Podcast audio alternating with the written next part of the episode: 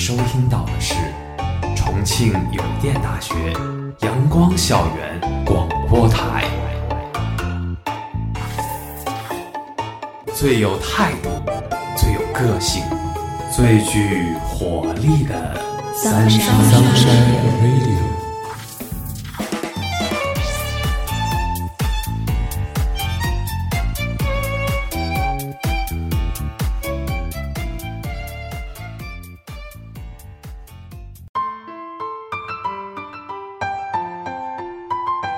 亲爱的听众朋友们，大家好，欢迎收听今天的节目，我是主播池山，我是主播阿软。今天我们的节目呢，来谈一谈大女主时代。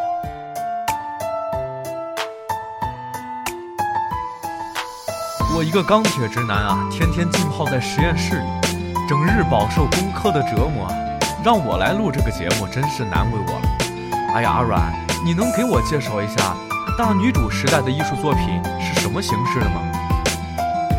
哎，怪不得你没有女朋友。其实这些年来呀，“大女主”这个词好像成为了许多影视作品和热门小说的重要标签。那么，大女主到底是什么呢？我们大家可以达成共识的呀，就是指整部剧情的发展都是以女主角为核心，而剧情呢，必须完成女主角的人物成长。她会从一个懵懂无知的少女，成长为一个有格局的人。而不仅仅是一个衬托男主角的工具。哎，那停一下，是不是只有剧情的发展才能影响一个大女主的成长呀？哎，当然不是这样了。其实啊，在剧情的发展当中，能够表现出独特鲜明特点、有自己思想的女子，我们都可以称之为大女主。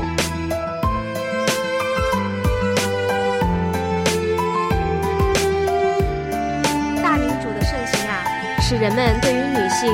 拥有与男性同等权利和待遇的追求，也是社会对女性在生活中处于重要地位的赞美与肯定。下面呀，就让我们通过一些小说、影视剧，一起来了解一下这个大女主时代吧。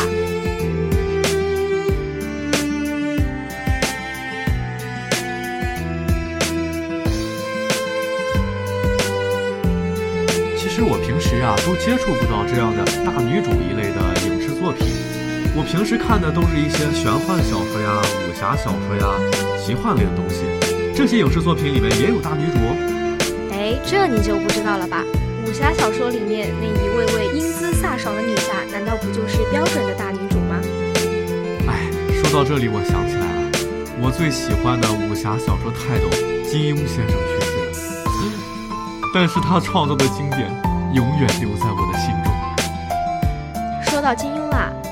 他书里面爱情的标配从来就不是大英雄和小女人，在金庸的武侠世界里边，不仅没有傻白甜、玛丽苏，甚至没有绝对的好人与坏人。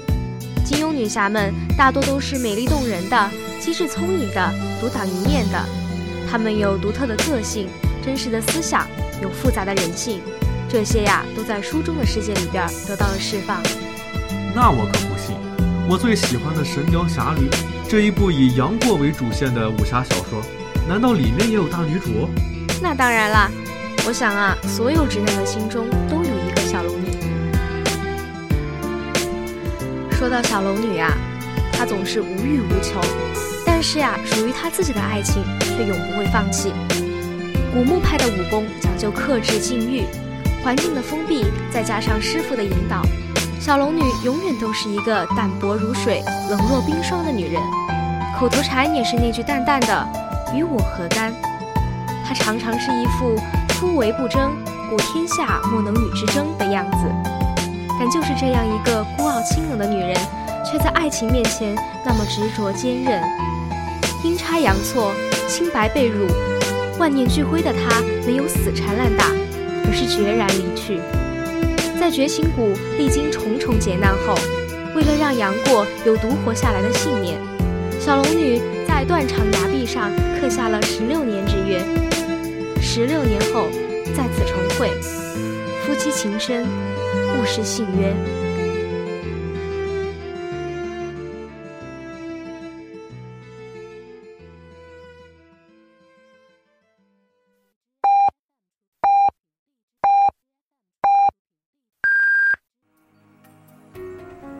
现在是北京时间下午六点，您收听到的是重庆邮电大学阳光校园广播台。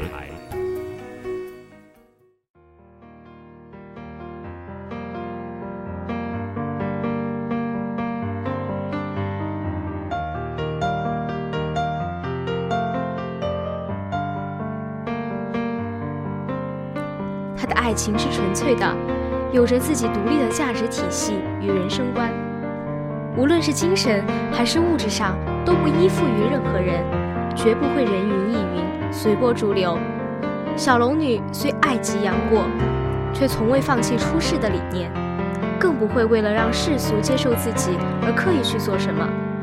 小龙女之所以能称之为大女主，是因为她大道至简的处事原则。也是她从不强求的人生哲学。他从来不会为了得到爱情去刻意做些什么，也不会为了守护爱情而去牺牲自我。但是对于属于自己的爱情，纵有全天下人都反对，也绝不放弃，而且还要爱得轰轰烈烈，一往无前。他的理念看似是矛盾的，但正是这种为人处事、对待爱情的态度，使他的人物形象更加饱满生动。原来是这样呀！听你这么一说，我倒是想到了几位我心中的女侠情人。你应该知道《倚天屠龙记》里的赵敏吧？当然啦，她敢爱敢恨，无所畏惧。哎，在金庸的众多女主角中呀，赵敏可以说是出身最为显赫的一个。金庸对赵敏的评价：灿若玫瑰，热情如火，大胆奔放。她时而明艳不可方物，艳丽非凡；时而端严之至。令人不敢逼视，精灵俊秀，直率豪爽。身为蒙古郡主，自是锦衣玉食，具有雄才大略，会期许自己能创一番大事业。心中有丘壑，手中有本事，说的就是赵敏。更难得的是，她不做作，不伪装。赵敏对张无忌的爱是坦率热诚，毫不扭捏作态，也不藏着掖着。他会直截了当地问张无忌：“他和周芷若谁美？”会毫不掩饰自己对小昭的怀疑，也敢在大庭广众间吐露对张无忌的爱意，直接问：“是不是觉得我这个妖女除了麻烦之外，还有点乐趣无穷？”爱上一个人，爱了就爱了，全心全意，不磨磨唧唧计较自己的付出，同时也尽力争取心上人。不会裹足不前，又不会怨天尤人。是的，一个女人在爱情里需要有足够的勇气，要独立、自强，为自己做主。小说中赵敏掷地有声的那句“我偏要勉强”，就证明了她是一个威武的女侠。没错，就凭着这股豪气，她呀就像一个敢爱敢恨、无所畏惧的大女主形象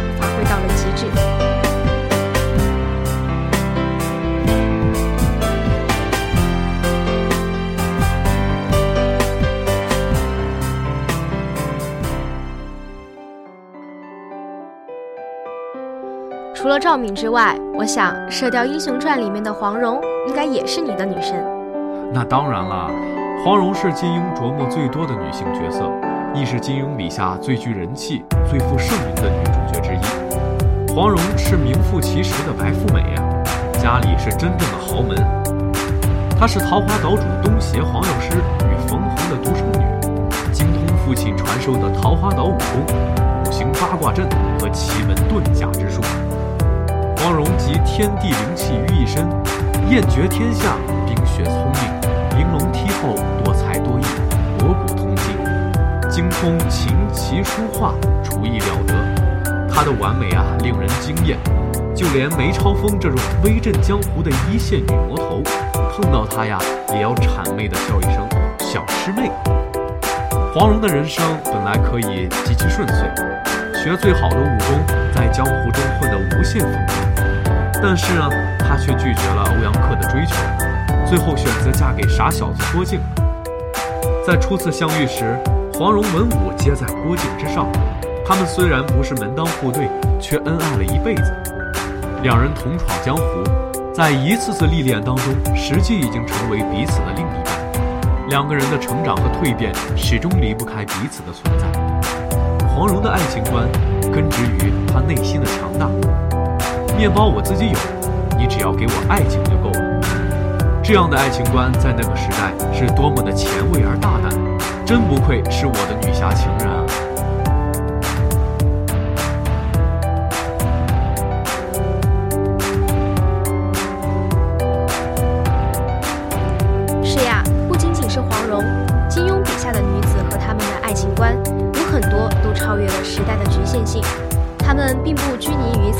三从四德、夫唱妇随，直到今天啊，在女性平权的角度来看，她们依然鲜活、勇敢、熠熠生辉。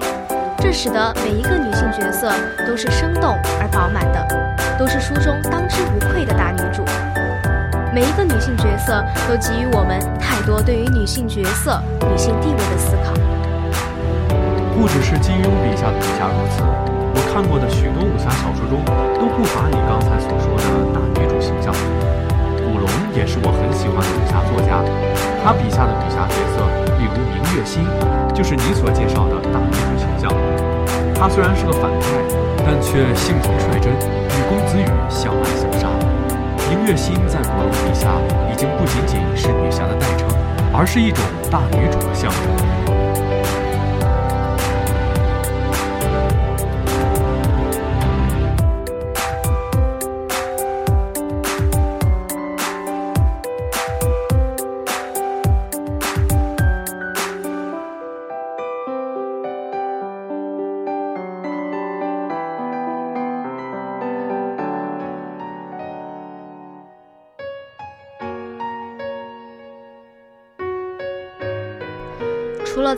才谈到的那一些武侠小说中的女侠形象以外，在其他的中外名著当中呀，大女主的形象也还是有所体现。就比如说美国经典著作《飘》就极具代表性。故事呀发生的背景是美国南北战争时期，生活在南方的少女郝思嘉，从小深受南方文化传统的熏陶。可是，在她的血液里却流淌着野性的叛逆因素。随着战火的蔓延和生活环境的恶化，郝思嘉的叛逆个性越来越丰满，越来越鲜明。她是一个复杂、独特的人物形象。她的最大特点在于女性气质与男性气质集聚一身。在新旧时代的更迭之际，她没有像普通女性一样甘心被摆布。而是突破传统，寻求自我价值的实现。在挫折中，她改造了自我，改变了个人，甚至改变了整个家族的命运，成为了时代时势造就的新女性的形象。郝思嘉就像是《简爱》中的女主一样，完成了自我价值的实现。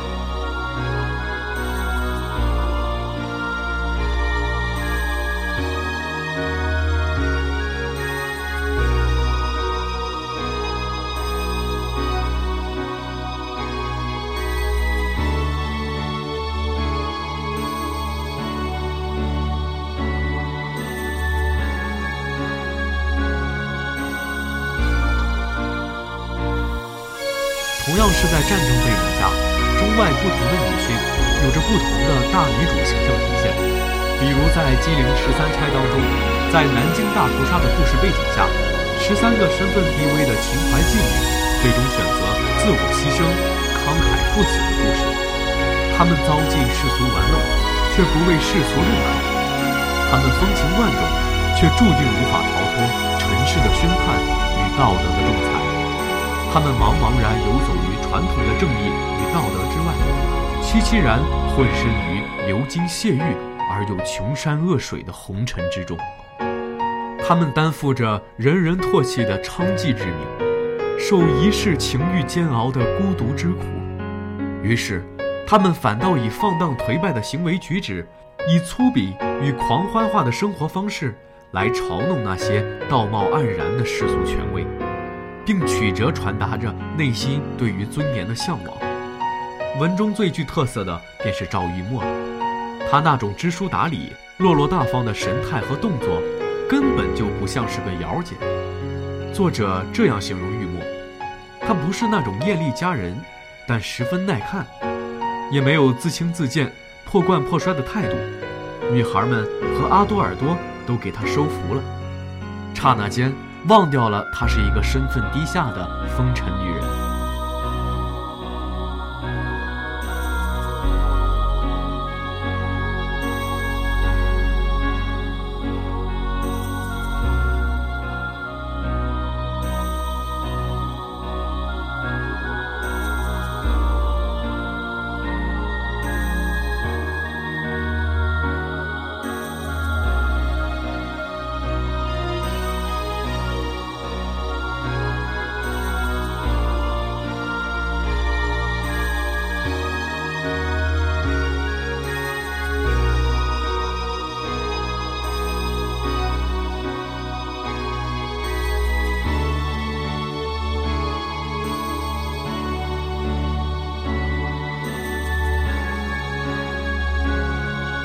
除了出版的小说之外啊，近年来大女主的小说成功的在热门小说中占据了一席之地。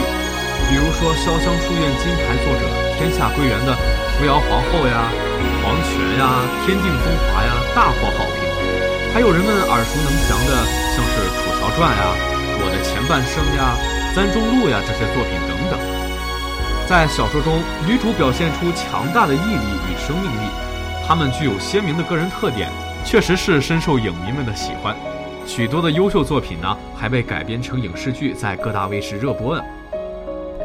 嗯，我还记得前几年热播的《我的前半生》，马伊琍扮演的罗子君，从一个生活中只有老公孩子的家庭主妇，慢慢的成为了一个独立的女性。她逆袭的过程呀，让我们观众大为过瘾。其实啊，咱们纵观近几年的影视剧，相比于众多的大男主剧。大女主影视剧的口碑和热播程度显然是在不断上升的。从前，大男主是国产剧荧幕上最常见的类型之一，什么历史剧、战争剧，无不是以男性角色为主导的。比如说非常著名的《康熙王朝》《亮剑》等等。但是后来，大男主剧的题材还有玄幻穿越，比如说2001年 TVB 的《寻秦记》，开创了穿越题材的大男主剧类型。再到内地二零一的《神话》，也开始有了这类型的影视剧。但是紧跟着的《宫锁心玉》《步步惊心》却突然让穿越的热门风向一转，由大男主转向了大女主。这样的风向变化呀，变得不仅仅是第一主角的性别而已，还有整部剧的叙事重点、拍摄视角、主要受众等等等等。于是，大女主的玄幻仙侠宫斗剧成为了国产剧的热门。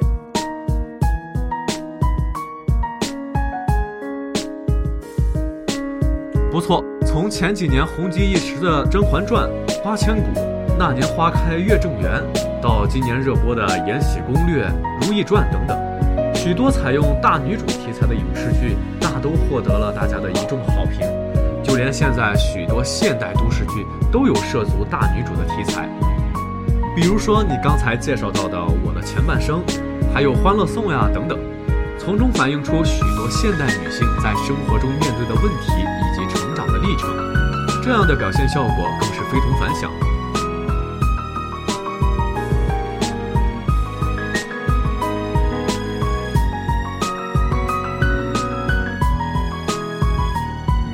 说到国产类的玄幻仙侠宫斗剧呢，首当其冲的就是《芈月传》了。芈月面对的不仅仅是后宫女人们的勾心斗角，还有朝堂之上的尔虞我诈。她呀，喜欢打破常规。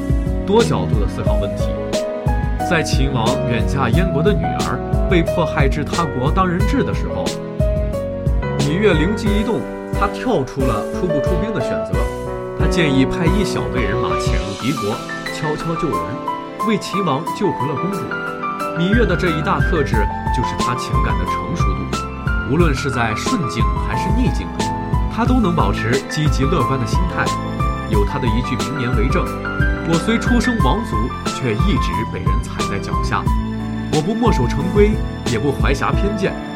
我能孤注一掷决生死，也能一笑泯恩仇。这就是他雄才大略、传奇的一生。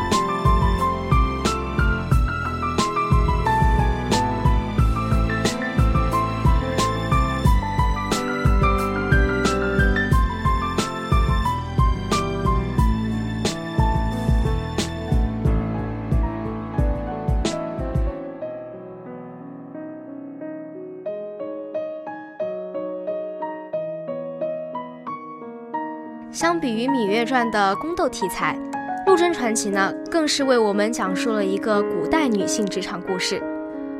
混迹官场，背景和关系诚然重要，但最重要的是要有真本事。《陆贞传奇》的女主角北齐女相陆贞就深刻地认识到了这个道理。如果我们说皇宫是一所大公司，那么公司里啊就自然不乏官二代和关系户。对此，陆贞的态度就是以忍为主，伺机而动。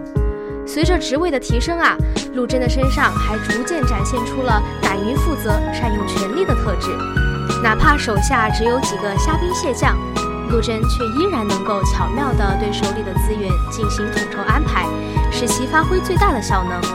遇到事情时，陆贞也不会一味地推脱，而是勇于负责，并且及时地调整管理方案，尽全力扭转糟糕的局面。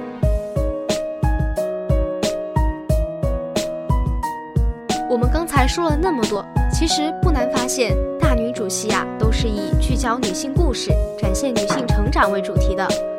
她们都以女主传奇励志的一生为主线，女主角的角色魅力以及戏份绝对超过其他的任何角色，包括男主角。他们从女性视角提出对历史、社会的追寻和思考。或许啊，会有人吐槽大女主戏中的女性个性都过于强势，但是。女主角的强势，并非是为了过分的打压他人，而是为了让自己在残酷的高压竞争环境中生存下来，并且获得主宰命运的自由。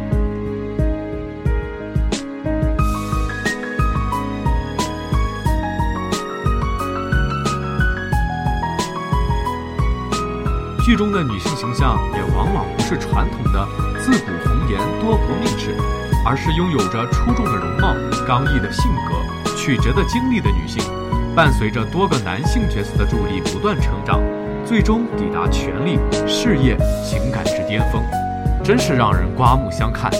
同时呢，这些大女主的遭遇，既是艺术想象的创作，也是当下年轻人在处理类似感情、社会问题时密的真实心理表征。大女主戏在某种程度上充当了现代女性精神和情感的抚慰。大女主们在其中展示出的人格魅力以及魄力，非常符合广大观众的胃口。在强调女权保护、女权独立的今天，无疑是正中下怀的。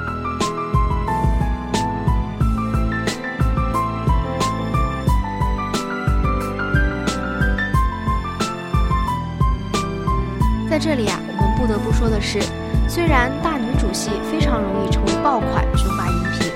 但是它还是存在着很多的缺点，比如说创新乏力啊、审美疲劳，还有我们现在热议的过度的依赖 IP，人物设定呢也很容易遇到瓶颈。再比如说现在广电出台的一些规定，古装限额很难播出，然后现在情节呀大多数都非常的雷同，等等等等的这些问题，都在大女主影视剧不断的发展过程中不断的暴露。因此啊，我们将大女主戏的套路称之为双刃剑，也并不为过。不只是大家有这样的观点，并且中国传媒大学戏剧影视学院副教授赵辉也表示，很多戏都是从大 IP 网络小说改编过来的。这类小说呢，之前已经培育了很多粉丝，粉丝的经济呢，也拉动了电视剧的关注度，让收视率有所保障。再加上制片商与媒体之间的炒作。微博、微信等社交媒体病毒式的传播，让受众在追剧的同时，也在紧跟着各种与剧目有关的热点话题，这就从戏里戏外将大女主戏推上了热点平台。现在大多数影视剧受众都是女性观众，即便是《择天记》《斗破苍穹》这等大 IP 原著，有再强大的男性粉丝基础，坚持追剧的观众也依旧以女性为主。因为男性观众大都接受不了小鲜肉主演，接受不了魔改的剧情，因此呢，制片方又一味的讨好女性观众倾向，并且还有人提出抓住女性观众就抓住了整个影片市场的观念。但是啊，我觉得你这种想法是片面的，男性观众与女性观众一样，都有一定的市场。比如说前段时间热播的《琅琊榜》《人民的名义》，他们所创造出的收视神话，早就已经证实了男性观众的观影力量。但是对于这种神秘力量呀，你无从掌握。男性观众对于颜值、造型、布景、打光这些表面上的功夫基本上没有什么要求，唯独却对剧情的要求极尽苛刻，难以满足。不得不说，这与注重环境美观、明星阵容的女性观众们大相径庭。比如说，在《扶摇》里边，不管是导演的镜头语言表达，还是灯光等等环节，都在让审美体系更符合当下女性观众需求的同时，也在进行着创新，做更有文化质感、更厚重，既能体现家国情怀，又有儿女情长的作品。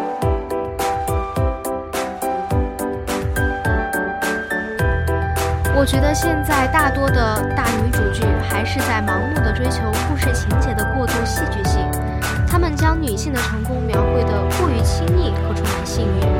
我觉得这是跟我们现实生活非常不相符的地方，它埋没了现代女性真正应该彰显的特质。确实，总体来说，相比于国内，国外的一些大女主剧在一些方面十分值得我们去学习，比如说韩剧《迷雾》。如果这部剧从头到尾都是悬疑色调，那么女主高慧兰就是这个悬疑色调背景中的一抹红，灿烂而又危险，理智甚至有些冷血。拥有机会和实力的高慧兰和男人一样野心勃勃，不甘于屈从潜规则。女主播不是光凭借年纪、色相来讨好男权社会的陪衬，而是和男人一样在职场拼搏的对手。多样的身份和丰富的剧情。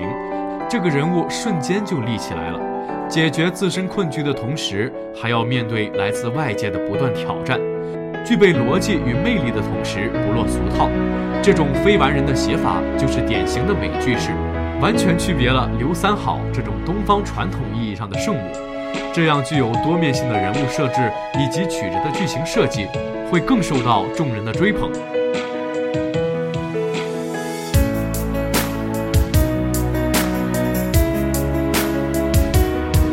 你说的呀，让我想起了另一部与它有着异曲同工之妙的《东京女子图鉴》。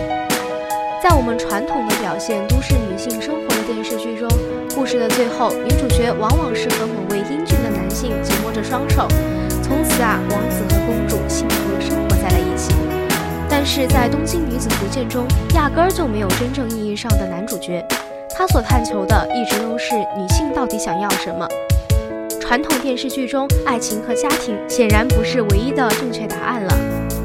给我印象最深刻的是在最后一集当中，女主角四十岁，她对着镜头说：“你觉得我可怜吗？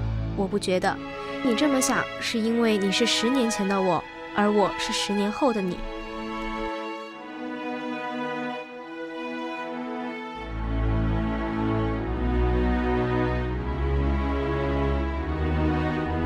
相比于你刚才说的《东京女子图鉴》呢，有一部美剧叫做《艺伎回忆录》，他们两个都有一些日本的元素在其中。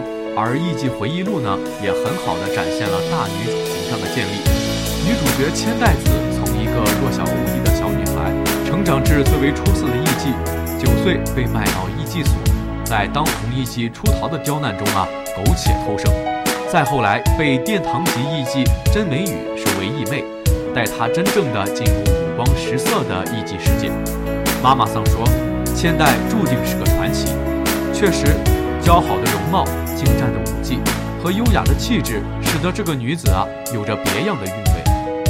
成为艺妓的女人并不是低贱的。剧中有这样一句话：“千万记住，艺妓不是妓女，也不是别人的妻子。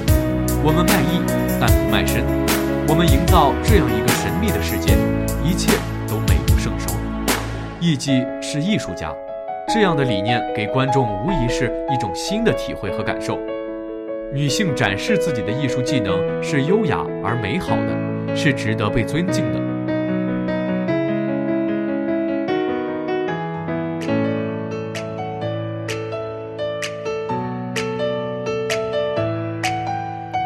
同样生活在社会底层的，还有在美剧《破产姐妹》中 Max 和 Caroline。他们两个人都有着悲剧的命运，可是，在两个人相遇、合作，开始了杯子蛋糕的生意之后，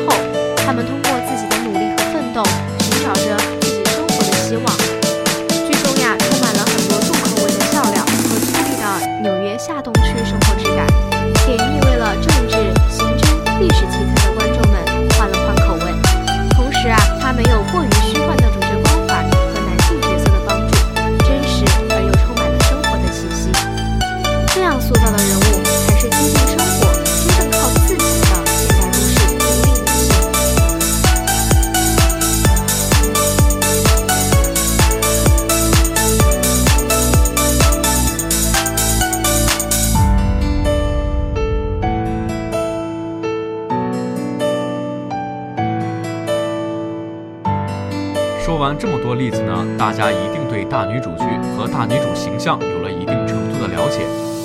国外的一些大女主剧在一些方面十分值得我们去学习。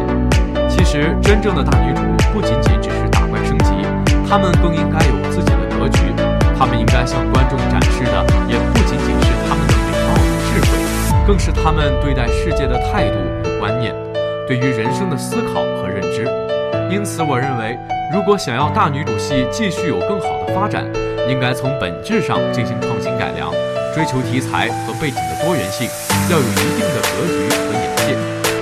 对，尤其啊，我觉得应该是在人物的性格的开掘上和剧情内容的设计上多下功夫，而不仅仅只是追求影视剧的外在包装效果。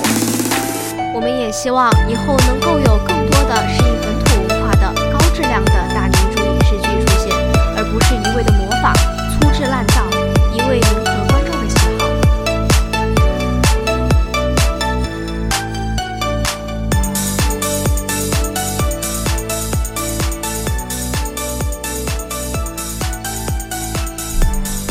节目到这里就结束了，我是主播阿软，我是主播池山。如果你想收听我们的更多节目，欢迎在荔枝 FM、网易云音乐搜索电台“重庆邮电大学阳光校园广播台”。如果你有好的意见或者建议，可以在新浪微博搜索“重庆邮电大学阳光校园广播台”，或者关注我们的官方微信 “Sunshine Radio”。重庆邮电大学阳光校园广播台，更多精彩你来。